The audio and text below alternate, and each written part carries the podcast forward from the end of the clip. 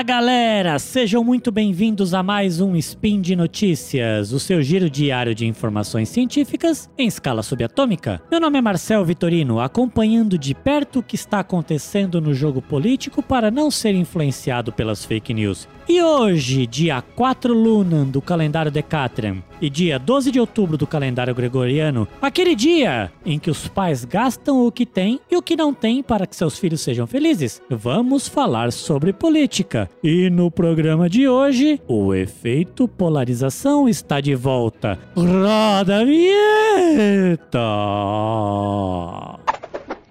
Speed Notícias.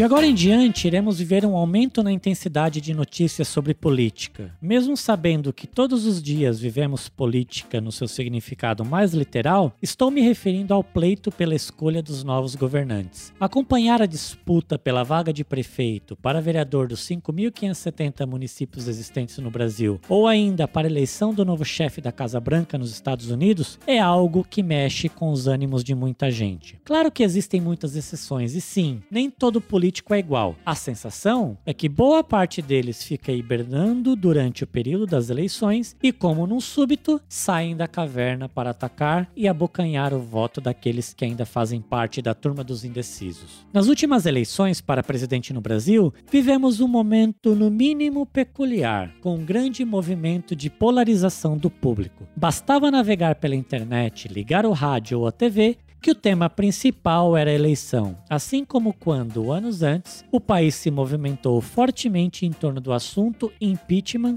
da ex-presidente Dilma Rousseff. Uma radicalização enorme, tanto para a direita quanto para a esquerda. Parte dessa radicalização, provocada pelos candidatos que vestiram o um manto de mito, e a única intenção era lacrar com suas declarações, e a outra parte fomos nós que provocamos, infelizmente. Descobri naquela época, com bastante pesar, que no meu círculo de amizades existem pessoas extremas para ambos os lados. Cada vez que abria meu Facebook, que já foi deletado, ficava desanimado em presenciar discussões infundadas e sem relevância, de amigos de longa data, defendendo um ou outro candidato como se fosse da sua própria família. Grupos de amigos do WhatsApp sendo desfeitos porque alguns não conseguem tolerar a opinião divergente do outro e meu Twitter já não era mais atraente, porque há muito pouco conteúdo realmente relevante para ser consumido. Provocar uma discussão é um ato saudável se ela for propositiva, mas o que se via era uma troca de farpas simplesmente defendendo pontos extremos sem se preocupar no principal. Que soluções práticas estão sendo pensadas para o nosso país? E estamos prestes a viver novamente essa mesma guerra nas internets da vida. Naquela época, tentei fortemente entender os motivos dessa polarização, mas ao contrário do que muitos dizem, não foram os partidos políticos que dividiram o Brasil. Essa polarização é inevitável e é uma consequência do nosso passado escravocrata. A colonização impôs uma ambiguidade à política brasileira. Ao mesmo tempo em que nós dependemos dos países mais ricos para obter recursos, investimentos, dólares, tecnologia, bens de produção e exportações, nós os vemos como os causadores de muito de nosso atraso. A escravidão, ao longo de quase quatro séculos, conformou uma sociedade estratificada. Tanto liberais quanto fascistas tinham uma visão de mundo aristocrática. Contudo, a democracia, de acordo com Aristóteles, é o único sistema político em que o poder soberano está com os mais pobres, porque são maioria. A tendência é que, em uma sociedade democrática e desigual, as diferenças convirjam para o centro. Mas será que com um cenário de polarização estamos caminhando para o centro?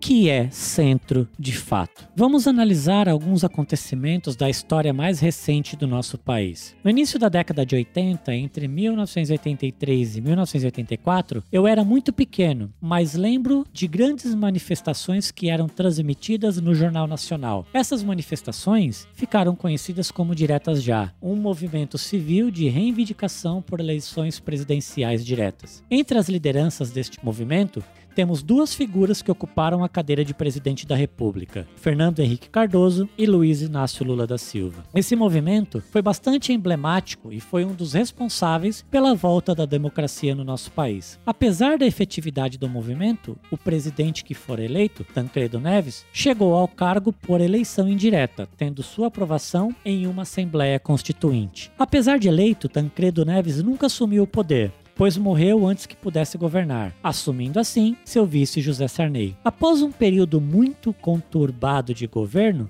em 1989, elegemos seu sucessor, Fernando Collor de Mello. Ele governou por apenas dois anos, pois sofreu impeachment. E apesar de todos os problemas do seu governo, foi ele que deu início à abertura do mercado brasileiro para o mundo. Itamar Franco então assume e em 1994 inicia-se uma nova era da economia brasileira, com o Plano Real. Com o sucesso deste plano, que acabou com as inflações de mais de mil por cento ao mês, elegemos Fernando Henrique Cardoso, que era ministro da Fazenda no governo de Itamar Franco. Após oito anos de governo, o povo estava com sede de mudança e elegemos uma liderança que prometeu olhar pelas camadas mais pobres da sociedade, Luiz Inácio Lula da Silva Silva. Dois mandatos depois, elegemos Dilma Rousseff, que também sofreu impeachment no seu segundo mandato. Será que foi golpe? Seu vice, na época, Michel Temer, assumiu e nas eleições de 2018 conseguimos a façanha de eleger um ser que era declaradamente misógino, homofóbico, apoiador da ditadura e que tinha um discurso de acabar com a corrupção para se eleger. Oi? Todas as pessoas que foram eleitas de 1984 até agora traziam um discurso de mudança.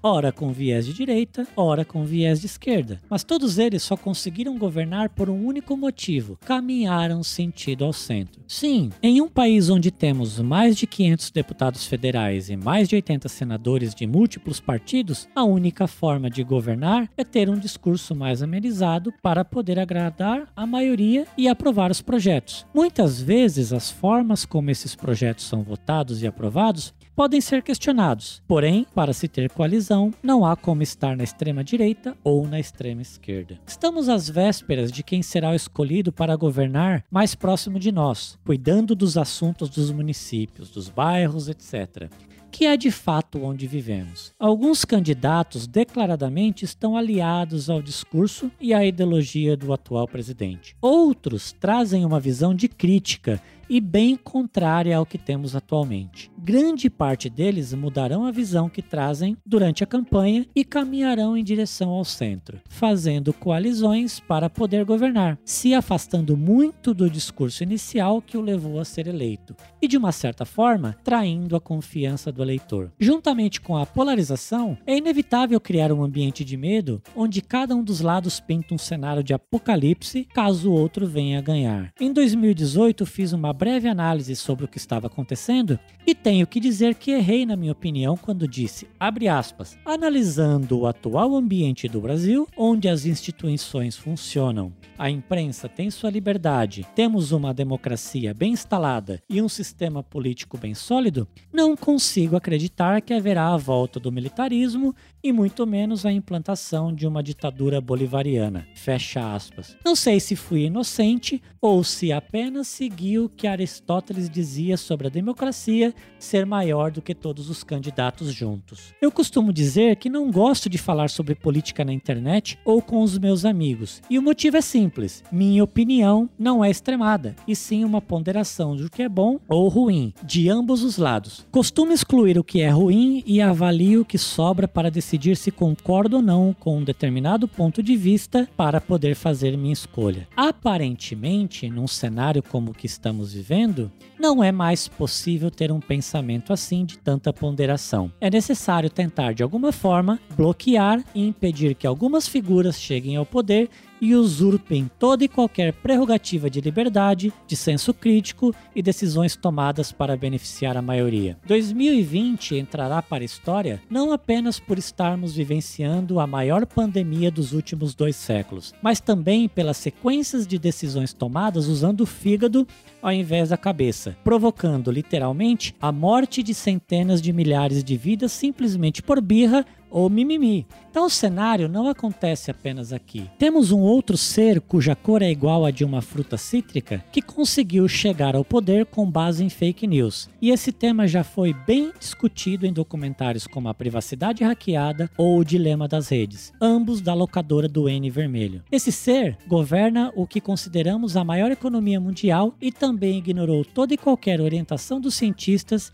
em relação à pandemia da Covid-19. O que nos resta é lembrar que vivemos em um país com muitos problemas: desempregados, gente sofrendo pelo abandono e a falta de apoio do governo durante a pandemia, a educação que demorará para retornar seu ritmo, entre outros que poderia ficar o dia todo comentando. Um país que, mesmo com todos os problemas, tem um povo que consegue ajudar e apoiar o próximo quando necessário, e são esses que devemos identificar para nos representar alguém que governe para todos e não apenas para 1% da sociedade.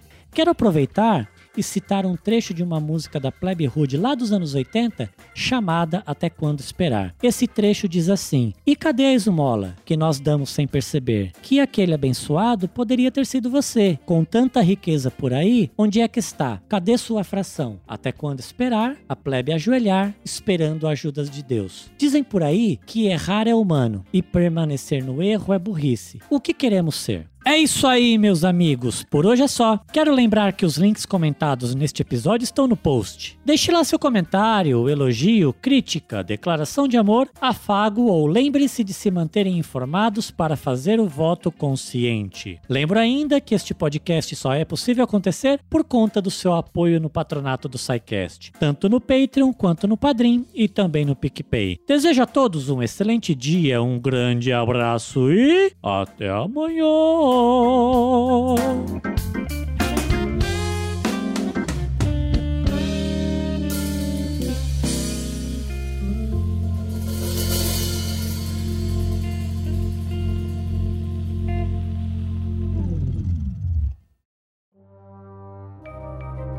Este programa foi produzido por Mentes Deviantes. deviante.com.br